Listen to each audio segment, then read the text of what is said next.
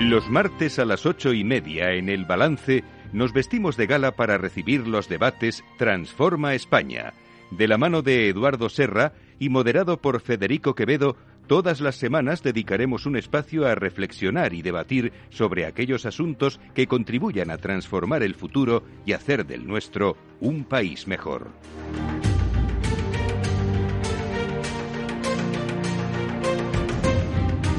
Eduardo Serra, buenas noches. Buenas noches.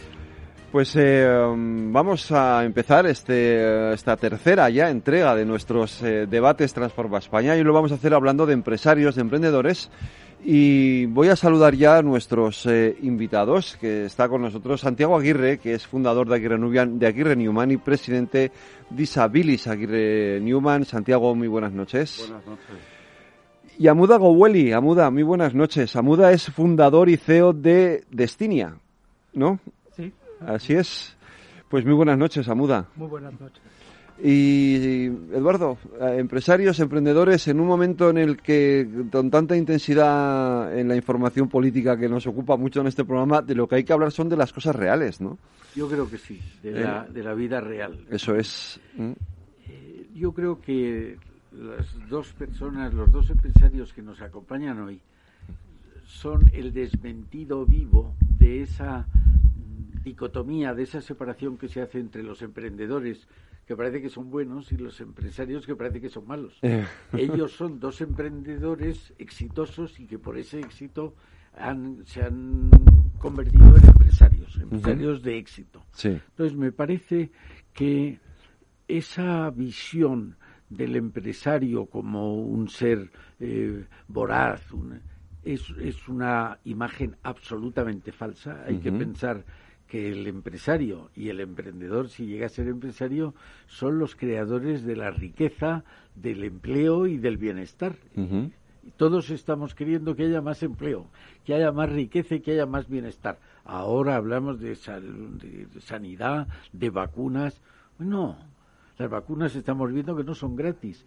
¿Quién consigue los fondos para que podamos, España pueda tener esas vacunas? Los empresarios. Entonces, si son tan valiosos, pues mire, más vale que nos demos cuenta y actuemos en consecuencia. Yo creo que esa, esa visión falsa de emprendedor bueno, empresario malo, hay que desmentirla. Y el mejor desmentido son nuestros invitados de hoy. Pues yo creo, Eduardo, si te parece que tanto Santiago como Amuda nos cuenten un poco su propia experiencia, cómo empezaron, cómo iniciaron, cómo, cómo se mete uno a ser emprendedor y cómo acaba siendo empresario, Santiago. Bueno, eh, yo la verdad que tuve la suerte de conocer a Steven Newman, que era mi cliente en el año 88. Sí. Hicimos un viaje por Europa para vender unos edificios que eran propiedad de prima inmobiliaria y en ese momento nos dimos cuenta que combinábamos bien porque Steven era inglés, bueno, sigue siendo inglés. pero No ha dejado de es serlo, ¿no? español. y, y conocía muy bien pues toda la tecnología del mundo inmobiliario. Yo conocía muy bien el mercado local y, y la verdad que nos dimos cuenta que hacíamos un buen equipo y decidimos crear una empresa de consultoría en un momento en el que España acababa de entrar en el mercado común, el, el mercado inmobiliario se estaba despertando, había mucha demanda de servicios inmobiliarios de calidad y, y bueno, pues decidimos ponernos por nuestra cuenta en un, en un piso en la calle Zorrilla. Y la verdad es que nosotros pensábamos que íbamos a ser nosotros dos solos durante un buen tiempo, ¿no? Pero rápidamente nos dimos cuenta de que, de que los clientes necesitaban más servicios y fuimos ampliando el, eh, los servicios y ahí empezamos a constituir una empresa. Amuda, y tu experiencia, que además eh, la tuya, si me apuras, es todavía más, eh, digamos, apasionante en el sentido de que, de que tú no eres español. Eh, permíteme decirlo que sí. bueno, ahora sí, ahora sí, pero no lo, pero no de origen. Porque lo que dice Neymar fue el premio Nobel, ¿no? Sí. Tu patria de verdad no, donde naciste, donde te sientas libre. O aquí yo me, siento libre. Pero tú de dónde eres? Yo, Cuéntaselo a...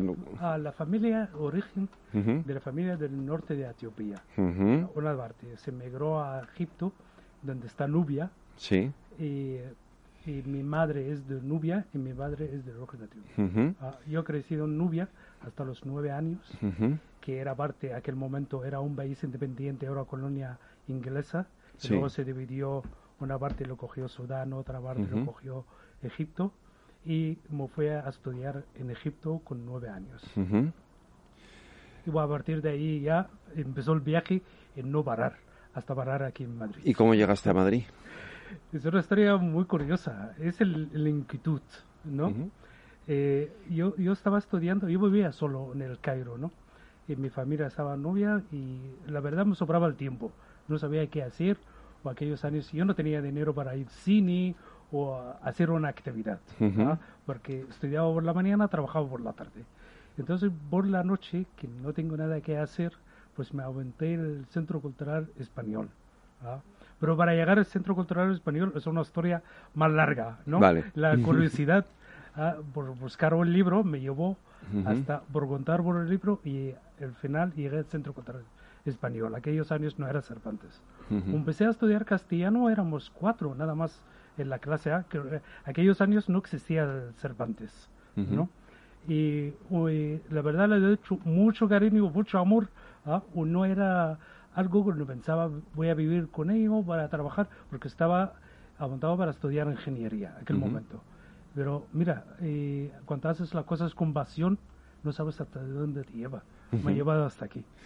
¿Y cómo se te ocurrió mm, eh, fundar Destinia? Eh, fue por más que crear una empresa y crear un proyecto, ¿no?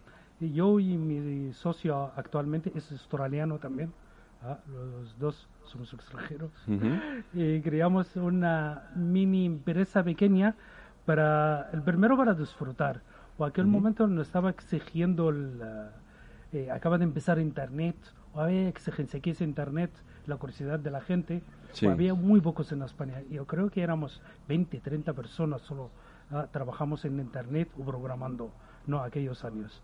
Pues llegamos a un momento justo, ¿ah? Con un negocio adecuado aquellos años. Y mucha dificultad el principio, pero con el tiempo ya ¿ah? más sólido, ya se entiende ahora que la dificultad es de antes o más establecido. Em, Eduardo, ¿cuáles son las complicaciones que tiene un emprendedor en España?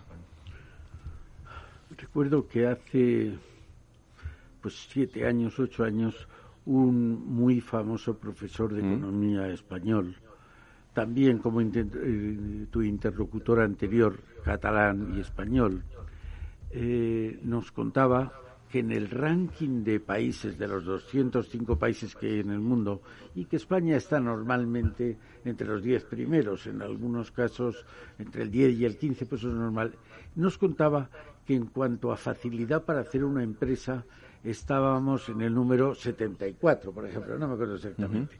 Y decía con algo de retintín que estábamos justo después que Tonga. En Tonga había más facilidades para hacer una empresa que en España. Eh, yo creo que la situación ha mejorado, pero tiene que mejorar más. Eh, en, en, Madrid se creó en su momento la ventanilla única para dar facilidad, pero yo creo que no es suficiente. Tenemos que dar más facilidad porque son como cuando enciendes una cerilla las que al final unas se apagan, pero otras dan lumbre, crean calor y, crean riqueza. Hay que, entre todos, crear un ambiente proclive a que mucha gente, muchos jóvenes se den cuenta que, que es bueno ser empresario. En el último libro sobre empresarios y bachilleres, creo que es el 53% de los españoles quieren que sus hijos sean empresarios. Yo creo que ese es un cambio fundamental. Eh, España entró de ser un país desarrollado mucho después que el resto de los países de Europa y ese desarrollo está trayendo una concepción más positiva y más real de lo que es el empresario. Em, lo cierto, tú dices, tú hablas de ese 53% de padres que quieren que sus hijos sean empresarios, pero luego están los hijos que están estudiando y quieren ser funcionarios, que todavía, por desgracia, en nuestro país sigue habiendo un porcentaje bastante alto de, gente, ¿no, Santiago? Que, está estudiando y prefiere el sueldo fijo de la administración eh, que, emprender. ¿Cómo podemos animar a los jóvenes a que, a que mm, cambien de mentalidad? Bueno, yo, yo estaba acordándome, Eduardo, según contabas eso, que mi madre, que era hija de un señor que era empresario, eh, un día fuimos a cenar y yo les dije que había decidido montar una empresa. Y la verdad es que mi madre me dijo, hombre, no, ahora que estabas colocado. o sea que que yo creo que es, es muy, muy normal tender a, en fin, a conservar, a no arriesgar. Eh, quizás yo tuve pues la suerte de que en ese momento no tenía familia, no tenía hipoteca, eh, en el fondo no tenía nada que perder, pero el, el camino no era fácil. Yo no sé si ahora es más fácil, yo creo que no. Porque... pero ese profesor que hablaba antes, nos contaba que él daba clases en Barcelona y en Nueva York. Y que en Nueva York, en el quinto curso de lo que estaba, todo el mundo decía, ¿quiénes quieren ser empresarios? Y todo el mundo levantaba la mano. Y decía, eh, aquí mm, levantaba la mano el 10%. Y decía, eh, claro que del 10%, el 90% lo que querían era trabajar en la, en la Caixa porque aquí, pero yo creo que eso es, y Amuda nos lo puede confirmar, eso es cuando un país es pobre y no hay medios, se tiene terror al paro, al, al, miedo, al, miedo al hambre. Cuando conforme se va creciendo y hay más posibilidades, la gente pierde el miedo al riesgo, que yo creo que es lo que de verdad define a un empresario. El empresario que se define como una persona que cree en el futuro, lo que antes explicaba Muda, y entonces está dispuesto a renunciar a cosas del presente por apostar por un futuro mejor.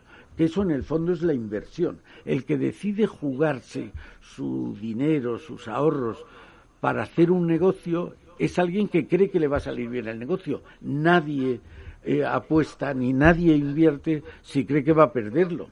Se hace con la esperanza de ganar. Yo creo que nosotros durante demasiado tiempo nos hemos dedicado a mirar para atrás, pero ya es hora, y estos señores son el ejemplo, de que hay que mirar para adelante y entonces te pueden salir las cosas bien. Y por desgracia, ahora la juventud lo tiene que aprender a la fuerza porque es que ahora hay muchísima gente que aunque quiera colocarse en la administración es que no no lo consigue. Es que ya no hay ya casi no hay Tiene que buscar cada vez hay menos, cada vez hay menos opciones. ¿Con qué dificultades os encontrasteis los dos? Si quieres empieza tú a Muda y luego tú Santiago para poner en marcha vuestros proyectos. Yo mi parte es más complicada todavía.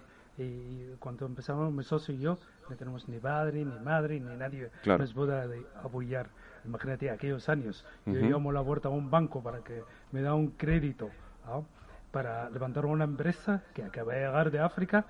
Cuidado, Ya, me imagino que no te lo pondrían, no, no te mirarían con muy buena cara, ¿no? No, no, es que ni me pasó por mi cabeza. Y dije, mejor voy a seguir trabajando, concentrarme en lo que tengo que concentrar, como olvido de otras vías.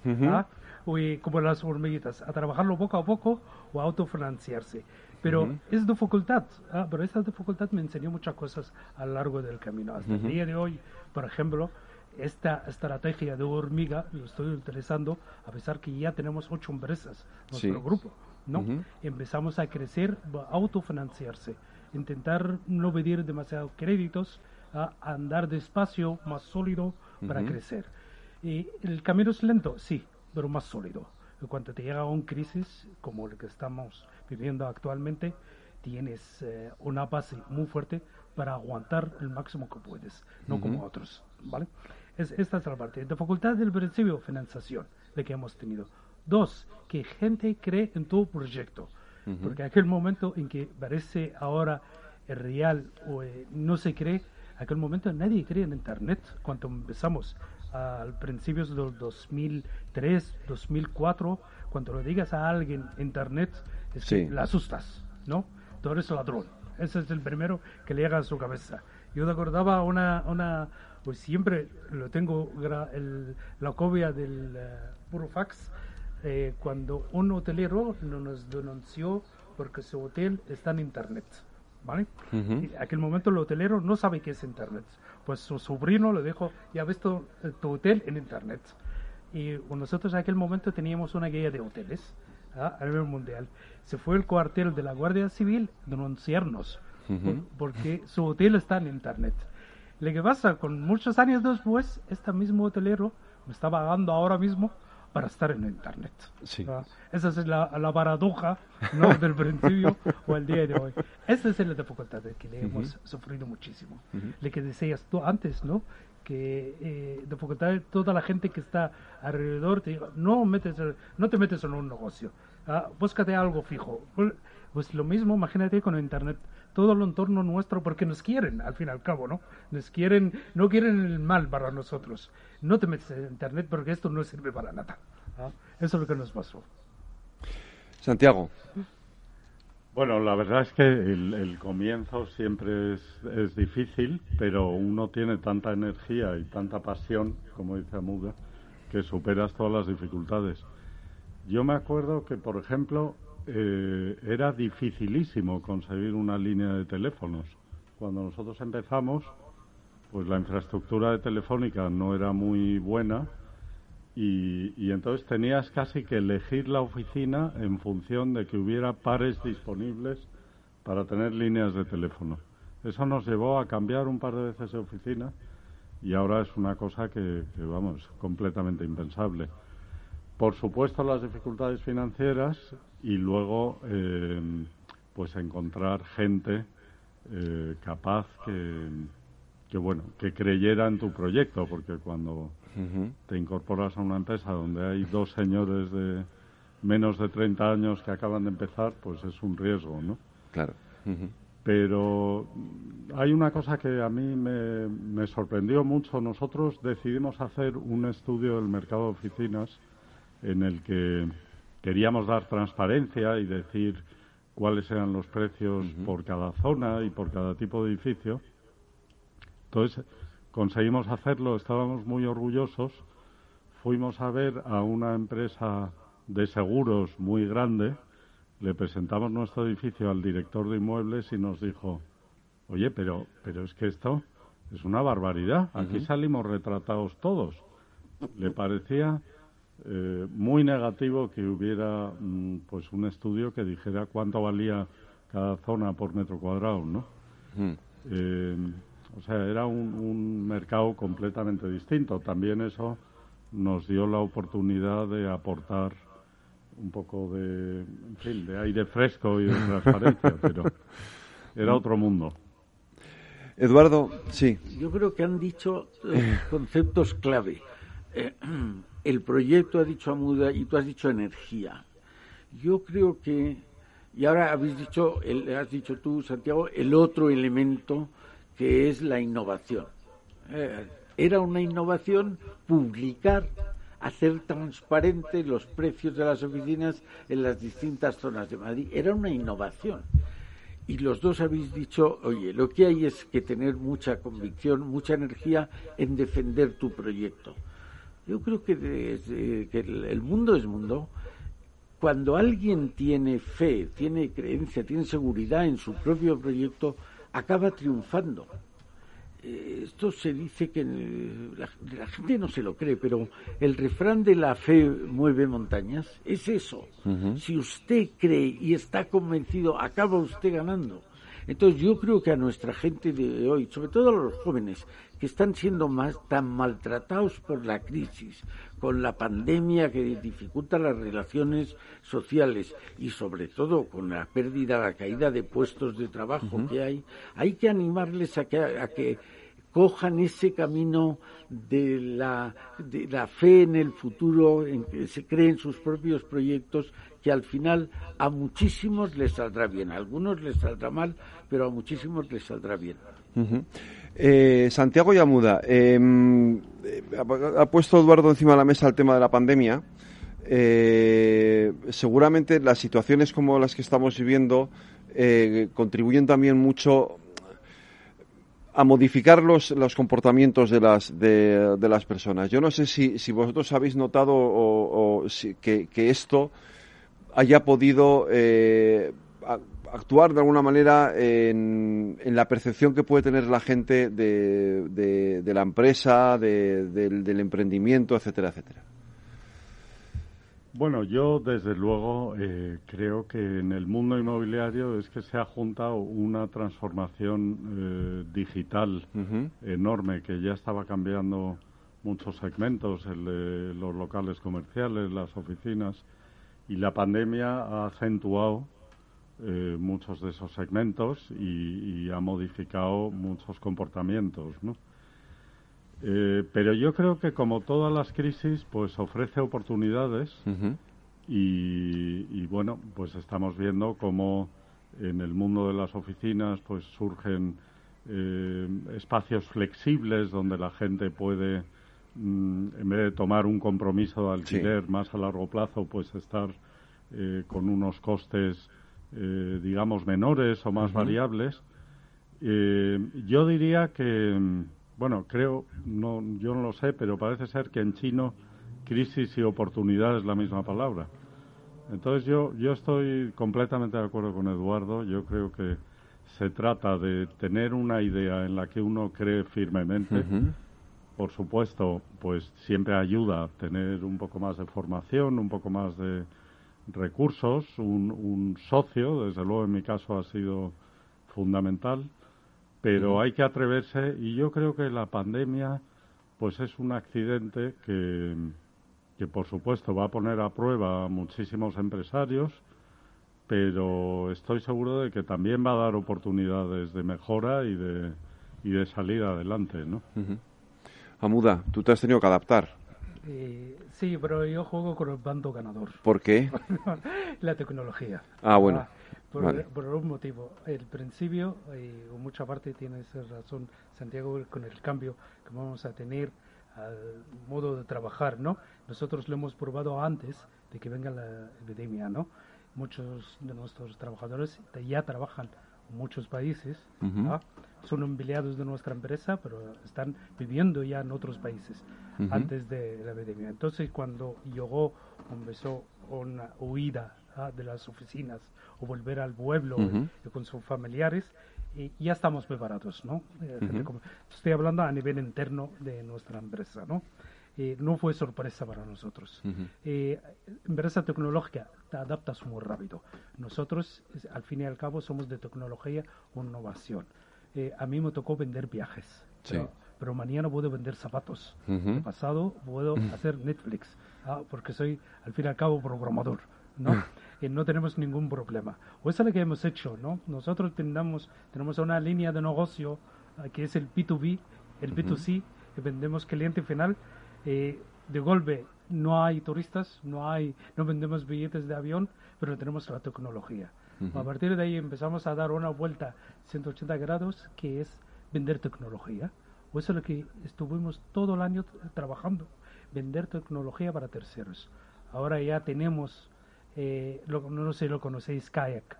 Es una empresa norteamericana, seguro lo habéis visto en la tele, en la televisión, está por todo el mundo, está en Nasdaq. Pues toda la tecnología del paquete dinámico, el vuelo más hotel, organizar un viaje es nuestra. Le hemos ya, están probando ahora en 15 países, ¿no? el primer salto.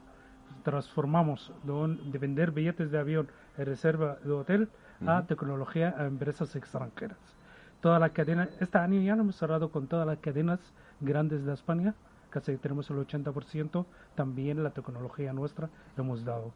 Y estamos en Tailandia, en África. Ahora ya falta la gente empieza a viajar. para que esta tecnología empiece a arrancar más y más. Todavía nos va a costar un poco, me parece. Pero bueno, a ver si poco a poco, ¿no, Eduardo? a, mí me parece... Eh, eh, habéis dicho los dos, cada uno vuestra historia, pero tiene otro denominador común que es la flexibilidad. En el caso que explicaba Santiago, que conozco un poquito, eh, hasta ahora uno tenía una opción para si quería montar una empresa o, quería crecer en esa empresa o comprar un inmueble o alquilar un inmueble. Pero nos damos cuenta todos que cada vez el mundo va yendo más deprisa. Entonces tú necesitas ser flexible, no necesitas ser muy ágil.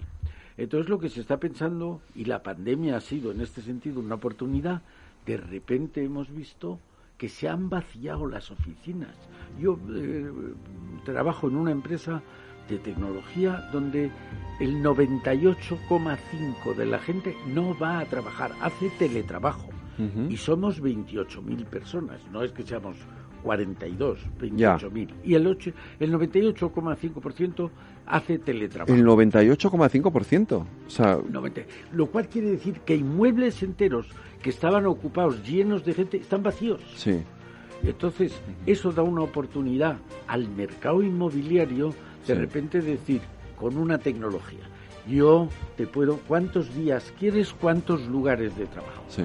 Y si un lugar de trabajo, hablo en números eh, aproximados, si un puesto de trabajo al mes cuesta 700, 800 euros, con esto te puede costar 300.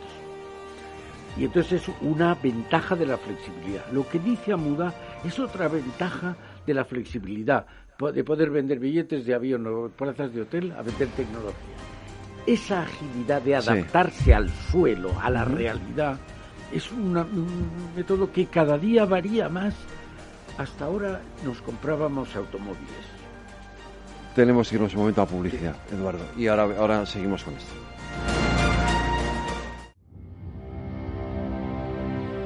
Transforma España.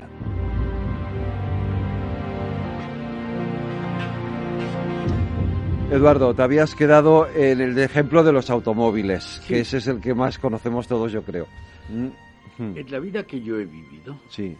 el automóvil era, me acuerdo en las antiguas, un signo externo de renta. De todo. Luego fue un instrumento de trabajo, pero siempre había ido unido a una persona se hizo un estudio de empresas de automóvil eh, alemanas y el automóvil se utiliza el 4% del tiempo que se tiene. El 96% el automóvil está aparcado. Luego, no es un desperdicio de automóvil el tenerlo, comprar un coche que cuesta mucho dinero y tenerlo el 96% de tiempo aparcado en el garaje. Y ¿Qué ha pasado? Pues que de repente ha empezado a usarse el automóvil de, por, de manera colectiva. Varia gente, eh, empezaron que las autovías, las, las, carreteras te dejaban ir por algún determinado tramo si iban más de una persona en el coche, eh, se fomentaba el transporte, aunque fuera privado, el transporte colectivo. No, eso ahora mismo está demostrando que hay lugar a mucha más flexibilidad, muchísima más. Y eso que ahora se ha descubierto en el inmobiliario, se ha en la tecnología, es una señal más. Y a mí me gustaría que ya, diéramos una llamada de atención. Todo lo que sea flexibilizar es generar riqueza. Todo lo que sea hacer rígido, rigidificar, es contraproducente si usted, ¿por qué no se fomenta, por ejemplo, eh, el que pueda trabajarse media jornada? El que cuando un señor que tiene un bar necesite a un camarero, no quiera decir que o lo contrata para siempre, para toda su vida, o tiene que pagar una indemnización alta por despido, o no lo puede contratar. Pero hombre, si lo puede contratar un tiempo, que por lo menos ese tiempo lo tenga y se lo ahorre el contribuyente en pagar eh, seguro de desempleo. Es decir, vamos a dar instrumentos, mecanismos ágiles que ayuden a flexibilizar todo el entorno económico, que es el que va de acuerdo con esta vida tan rápida. Empresarios, estos señores son empresarios. La vida media de una empresa, la esperanza de vida de una empresa, hace 30 años era 50, 60 años. Y las empresas que hemos conocido, Santi y yo, que somos los más viejos de aquí, eran empresas de toda la vida y además había clasificaciones de cuáles son eh, los bancos mejores bancos y las mejores empresas de construcción y las mejores ahora la vida media es 17 años y sigue bajando porque todo va mucho más deprisa. Si usted quiere acompasarse a este ritmo de la vida, usted tiene que ser mucho más ágil y mucho más flexible. Yo creo que este es otro requisito para hoy eh, triunfar en el mundo de la empresa. Yo quiero preguntaros a los dos, eh, ahora vamos a seguir un poco con el futuro, con el presente y con el futuro, eh, sobre todo en cada uno de vuestros sectores también, pero ¿cómo se pasa de emprendedor a empresario? Bueno, en mi caso ha sido eh, gracias a los clientes. Los clientes que compraban un edificio, pues luego querían que nosotros lo alquiláramos y entonces pusimos un departamento de alquileres eh, luego querían que lo administráramos. Eh, en un momento dado nos dimos cuenta que muchos de los que alquilaban o compraban necesitaban que alguien les ayudara a hacer la obra y para ellos era muy complicado porque tenían que contratar un arquitecto, una constructora, una licencia. Entonces, bueno, fuimos añadiendo servicios y la verdad que llegó un momento en que tuvimos que crear una estructura pues financiera de recursos humanos, eh, jurídica, que yo creo que es lo que te convierte, convierte en una empresa, ¿no? El tener una cierta estructura. O sea que fue un poco una evolución no deseada ni planificada, sino eh, muda en tu caso. Y, lo mismo, casi igual como tú, Santiago, ¿no? El principio, yo, nunca me imaginaba voy a ser empresario. El principio, cuando tienes un proyecto y tienes un sueño, hoy al fin y al cabo tu objetivo no es dinero, es un, un, proyecto que estás creando, una criatura.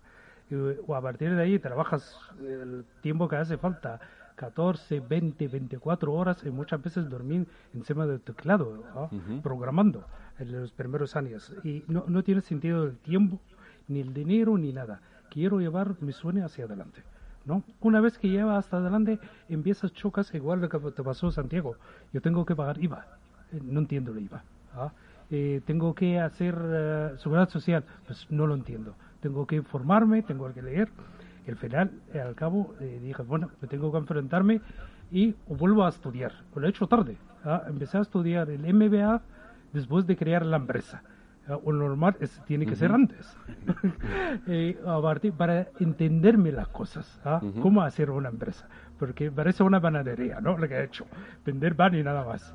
Y a partir de ahí, al hacer los estudios, empiezas a aprender, te abre la mente y otras cosas. Ah, te puedo hacer esto, o puedo hacer esto, o puedo hacer lo otro, ¿no? Al leer ya libros en diferentes eh, ramas ¿ah? del MBA a partir de ahí empecé a pensar, ¿por qué con esto puedo crear esto? O con el fondo cash flow que tengo aquí, puedo comprar nueva empresa. O poco a poco, y sin querer, me convertí en un empresario. Eh, al final, eh, hay un tránsito y cambia por completo el, la moda de la manera de verlo, ¿no? La manera de ver lo que lo que has empezado a crear y cómo eso se ha convertido de pronto en el hijo ha crecido, ¿no? Y se, se convierte en, en, un adulto que además da empleo a mucha gente. Porque esta es la faceta del empresario que luego la gente, eh, eh, yo creo que se deja de percibir, ¿no? Es decir, lo que aportas a la sociedad en, forma, en riqueza y en empleo. Sí, yo, yo siempre digo que la empresa es muy bonito, pero tiene mm, una tienes una responsabilidad enorme. Por lo menos en mi caso, cuando eh, contratas a alguien y, y, viene de otro trabajo, pues yo desde luego considero un fracaso absoluto si algún día eh, le tengo que despedir.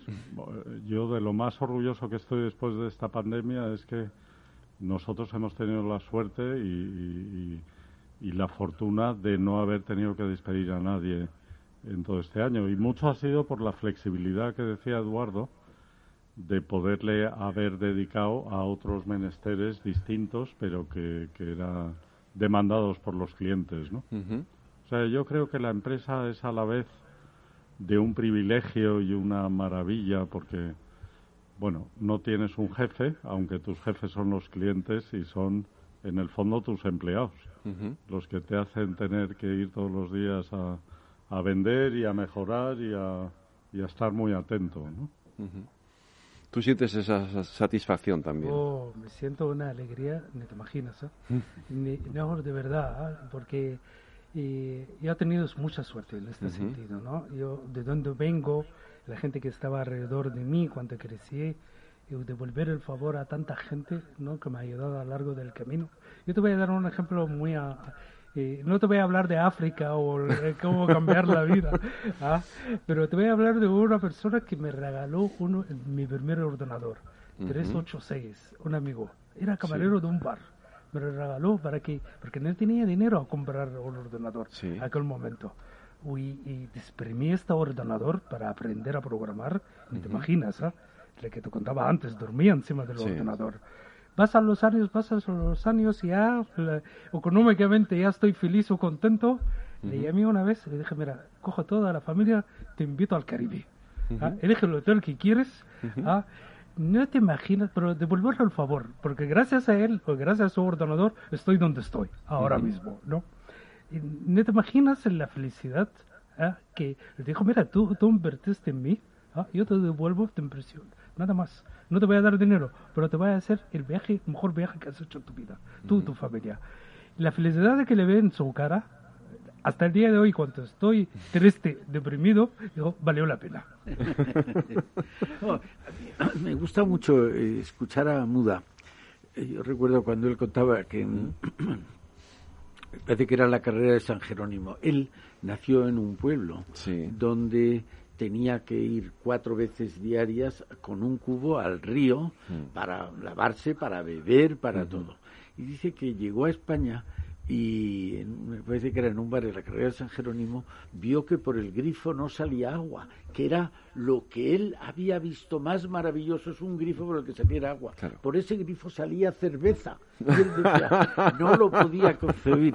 ¿Verdad que yo, yo volví de mi primer viaje, estaba convencido, ahí tomarías de cerveza en la calle San España.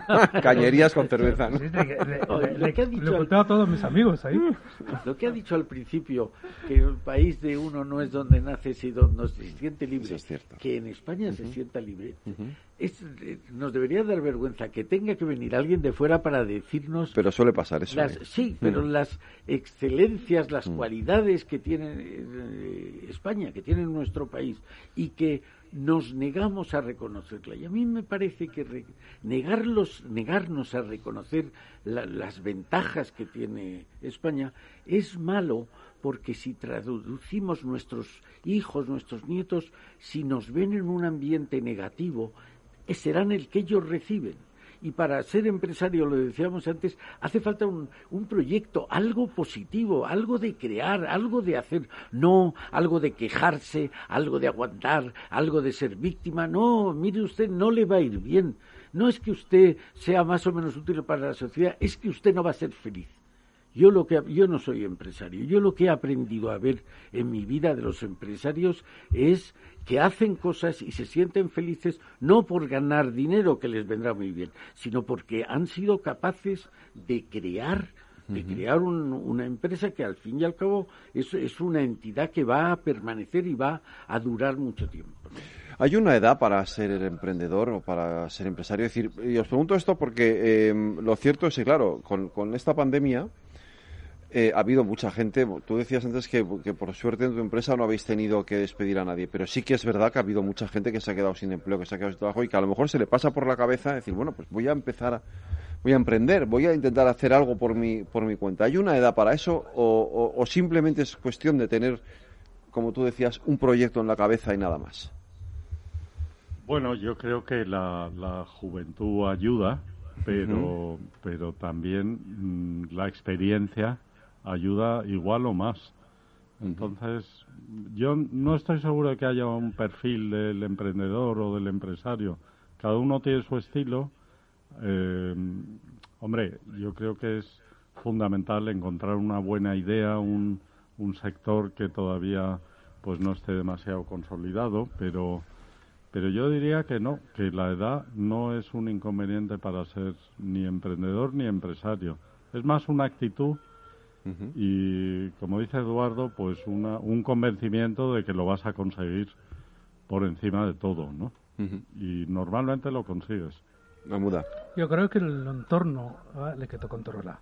Le que decía Eduardo al principio, cómo se cambia la mentalidad.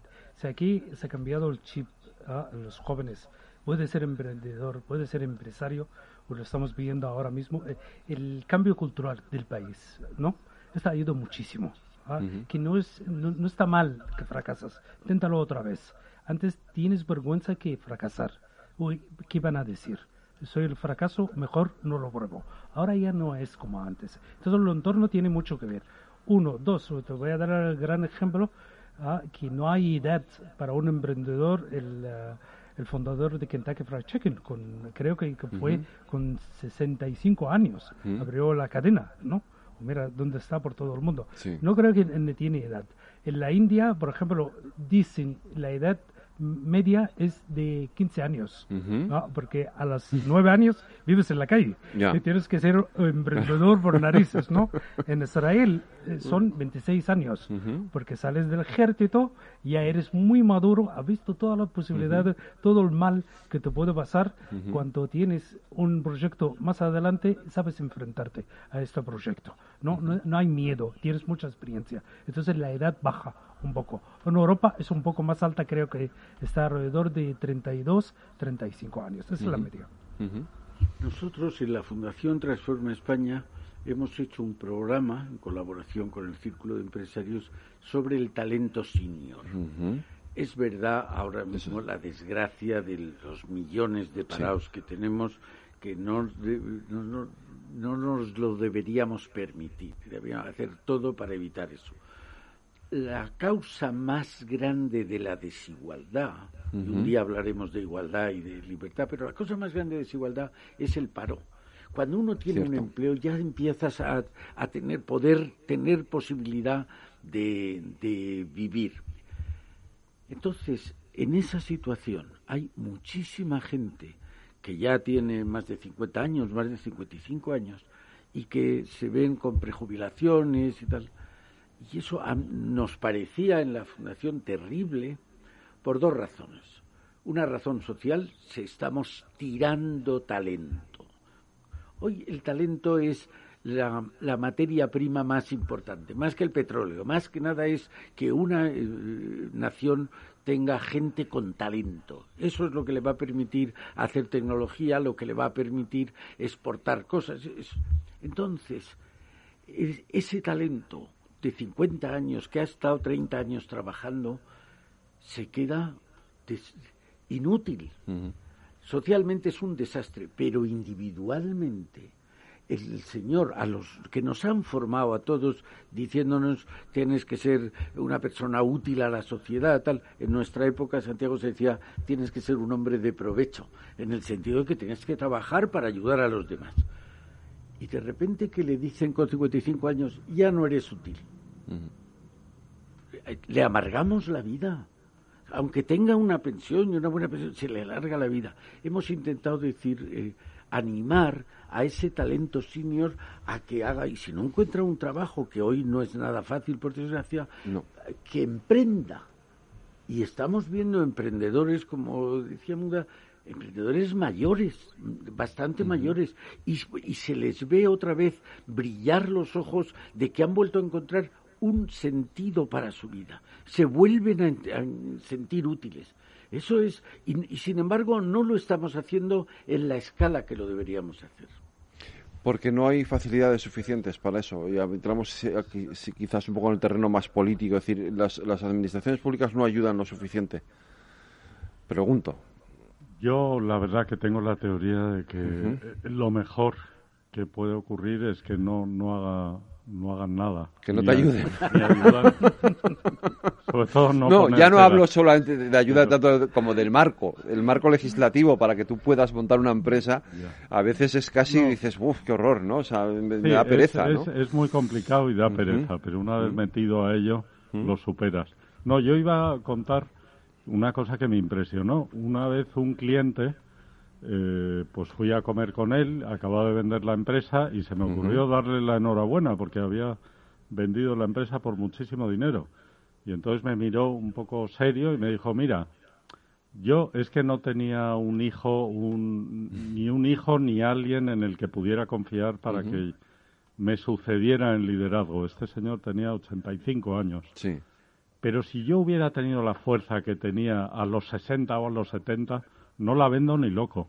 Y eso se me quedó grabado porque él opinaba que a los 60 o a los 70 él estaba en lo mejor de la edad. De hecho, él lo había montado a los 60.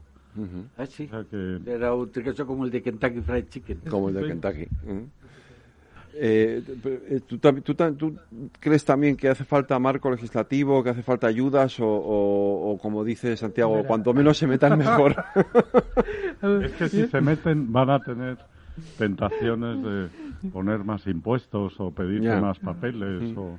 Yo tengo más experiencia a nivel internacional. Yo te acordaba, si me haces esta pregunta, que sé, me caen las lágrimas de vena, si me lo haces hace cinco años, ¿no? Porque de verdad nos daban multas a las comunidades autónomas, la administración, todo lo que es Internet, ¿no?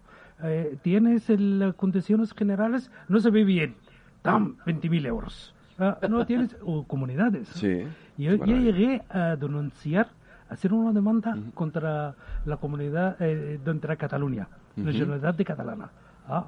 por una multa. Dijo que no, porque el texto de las condiciones... No estaba en catalán. no, ah. está en gris o tiene que ser en negro. ¿Ah? Me van a diseñar mi página. Entonces dijo que no, ni hablar.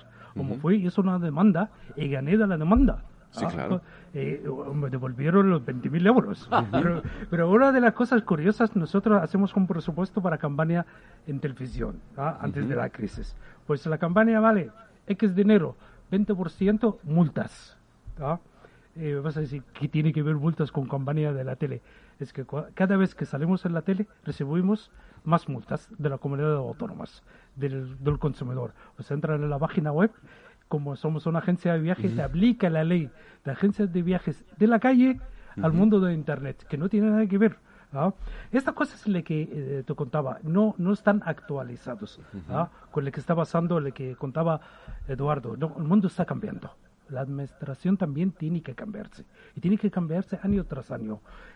o eso lo que al salir fuera o abrir nuestras oficinas en el extranjero. ¿Quieres o no quieres? Comparas. ¿ah? Cuando abro una oficina en Italia, abro oficina en Suiza, en Alemania, en Brasil, ¿ah? te cuento, tengo, puedo escribir un libro por cada país. ¿ah? Pero, por ejemplo, en Ámsterdam, eh, yo lo puedo hacer desde aquí. No hace falta que me vaya a Ámsterdam. Tengo la oficina, tengo la luz, tengo el teléfono, todo a través de Internet desde el país. Aquí es imposible este paso. Portugal ahora mismo ha dado un vaso de gigante con todo esto, ah, están inmigrando muchas empresas desde Irlanda, desde aquí, desde Amsterdam hacia Brasil, hasta, perdón, hasta Portugal. Portugal. Y vamos a verlo dentro de dos y tres años. O a España en este sentido tiene que poner las pilas. Tienes que ir rápido, tienes que dejar todo más flexible para atraer talentos hasta este país, y traer también empresas o más el sector que conozco yo, sector tecnológico, que es el más fácil que puede venir aquí. Pero no estamos en eso, Eduardo. Bueno, tenemos una oportunidad mm, fantástica con los fondos europeos de la ayuda que se llaman los Next Generation Fund. Y ahí una parte importantísima va a ir a la digitalización. Yo creo que Amuda tiene mucha razón en que nuestra administración necesita con urgencia digitalizarse, permitir que puedas abrir desde aquí una empresa. Y quien dice desde aquí dice desde Teruel. ¿eh? Y pagando un euro, que esto, eso, es, una propuesta que creo que venía, que el otro día hizo el gobierno, que yo cuando lo leí dije, no me lo puedo creer, este gobierno va, va, va a permitir que la gente con un euro pueda crear una empresa. Claro. Pues, ojalá, eh, luego no he visto vuelto a ver nada más, pero ojalá, ¿no? Ojalá, Ah. pero el- la herramienta tecnológica que hoy está en boca de todo el mundo, que es la digitalización, es el acceso a Internet, es el poder tener- hacer eh, la formación en Internet, es poder hacer el comercio en Internet, el ocio ya está en Internet, pero eso va a permitir la creación de unas nuevas redes de generación de riqueza. Algo también destruye otras. Sí. Eh, la- las grandes empresas norteamericanas de, de ventas por Internet están exigiendo en los países de toda Europa y de todo el mundo que se hagan centros logísticos para depositar allí los productos que saben que les van a pedir, porque eso ya está con la inteligencia artificial, se sabe cuánto te van a pedir, La- lo quieren depositar para poderlo tener a tiempo y ser más ágil que el, que el competidor llevará la destrucción, está llevando la destrucción. Hoy da pena ir por calles de Madrid bien la cantidad de tiendas que han cerrado, de comercios que han, han cerrado sus puertas.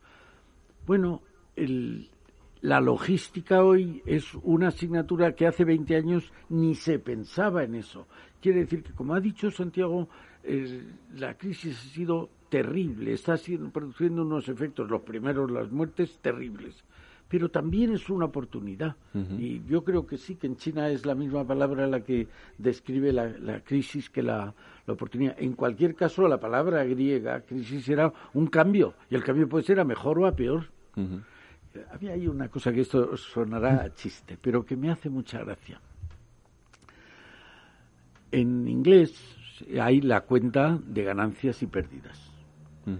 Cuando se, en castellano no es la cuenta de ganancias y pérdidas, es la cuenta de pérdidas y ganancias, porque lo que se presume es que vas a perder y solo si hay mucha suerte vas a ganar. Eso indica un poco ese sentido pesimista que yo creo que tenemos que ahuyentar. No es porque todo nos vaya a venir bien, pero hombre, ponga usted buena cara que le van a salir mejor las cosas que si pone mala cara. Cierto. Santiago, ¿y el futuro? Bueno, el futuro, eh, yo creo que desde el punto de vista de la pandemia, pues mm, yo estoy seguro de que hemos pasado lo peor y que no sé si va a ser eh, este verano o el siguiente que volveremos a viajar, pero me comentaba comentabas que ya habéis notado mucha mejoría, ¿no? En las reservas. Yo, la verdad es que creo que otra característica del emprendedor es ser optimista. Yo soy optimista, pienso que, que vamos a salir reforzados, que vamos a tener, además, como dice Eduardo, una ayuda de fondos europeos que, que si somos capaces de gestionarlos y de distribuirlos eficazmente, pues pueden ayudarnos mucho. Y, y en general yo creo que probablemente mm, el año que viene estemos ya pues creciendo, creando empleo y con, con cifras de contagios pues mínimas o inexistentes. O sea que Ojalá tenga, confío en un futuro. ojalá tengas razón, la muda. Eh, ¿Se empieza a recuperar o qué? Sí, se nota, se nota. ¿Sí? Llevamos unos 15 días ahí. 10 días ya bien, ¿no? ¿Sí? Sí, eh, yo lo estuve mirando antes de subir aquí las estadísticas. Nosotros damos mucha información a medios de comunicación en general, ¿no? Todas las semanas, televisiones, radios, sobre cómo va la reserva, porque tenemos tanto volumen a nivel internacional de búsquedas, ¿ah? Y tú puedes decir dónde va a ir un inglés, dónde va a ir la inteligencia artificial, Eduardo, lo que contabas antes. Entonces, siempre vemos casi un mes o dos meses de que va a pasar, Luego pasa algo, se corta, cancela, pero más o menos al día de hoy, o al día de hoy, yo veo una Semana Santa muy buena en las islas, en Canarias Y en Baleares. en Baleares. Por Claro. eso nos da, de verdad, nos hace falta un poco de optimismo. El resto no. El resto me temo No. que nos vamos a quedar todavía aquí encerrados. No, pero será de turismo extranjero porque aquí Claro, hay aquí no nos podemos mover. No, es, eh, restricción. estoy hablando de turismo extranjero, Ujú. ¿no? En la- en la- que viene hacia España. Porque nosotros vendemos en todo el mundo, ¿no? Claro. Ah, por este sentido. Te puedo decir también de dónde van la gente a Dubái ¿ah? o otros países, pero eso no nos interesa, no es un lugar para el momento. Pero quiere decir que ya empieza a notar, ¿ah? no estamos volviendo hacia atrás, estamos yendo hacia adelante. Eso es su parte optimista. Y el otro punto que, quiero dejarlo muy claro, nosotros, si yo te acordaba, hemos pasado dos crisis ¿ah? en nuestra cuanto a crear la empresa. Crear la empresa el día siguiente, si te acordáis, el crack de Internet. Sí. ¿ah? Empezaron a caer todas las empresas de Internet. Eh, hemos superado esta crisis ah, y poco a poco empezamos a crecer. Llegó el crisis de 2008.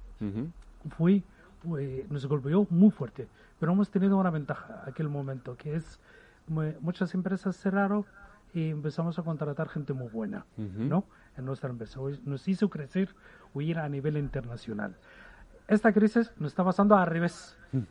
Las grandes empresas nos están contratando nuestro talento, ¿no? Sí, sí, sí. ¿ah? no solo en España. Pues es lo que decías tú, te doy la razón. Fíjate, acaba Mario cuenta ahora, muchos de nuestros ingenieros lo contratan en empresas extranjeras. No hace falta que vengas a Londres, quédate en España, donde vives en el pueblo, ¿ah? pero estás trabajando para Londres. Eso hay que tenerlo también en cuenta. O a partir de ahí, eso, cualquier crisis te da una oportunidad pues estoy seguro que mañana va a haber una oportunidad. Pues nos quedamos con eso, porque cualquier crisis nos da una oportunidad y seguiremos hablando de todo esto mucho más aquí en estos debates de Transforma España. Eduardo Serra, muchísimas gracias. Muchas gracias. Y muchas gracias Santiago Aguirre.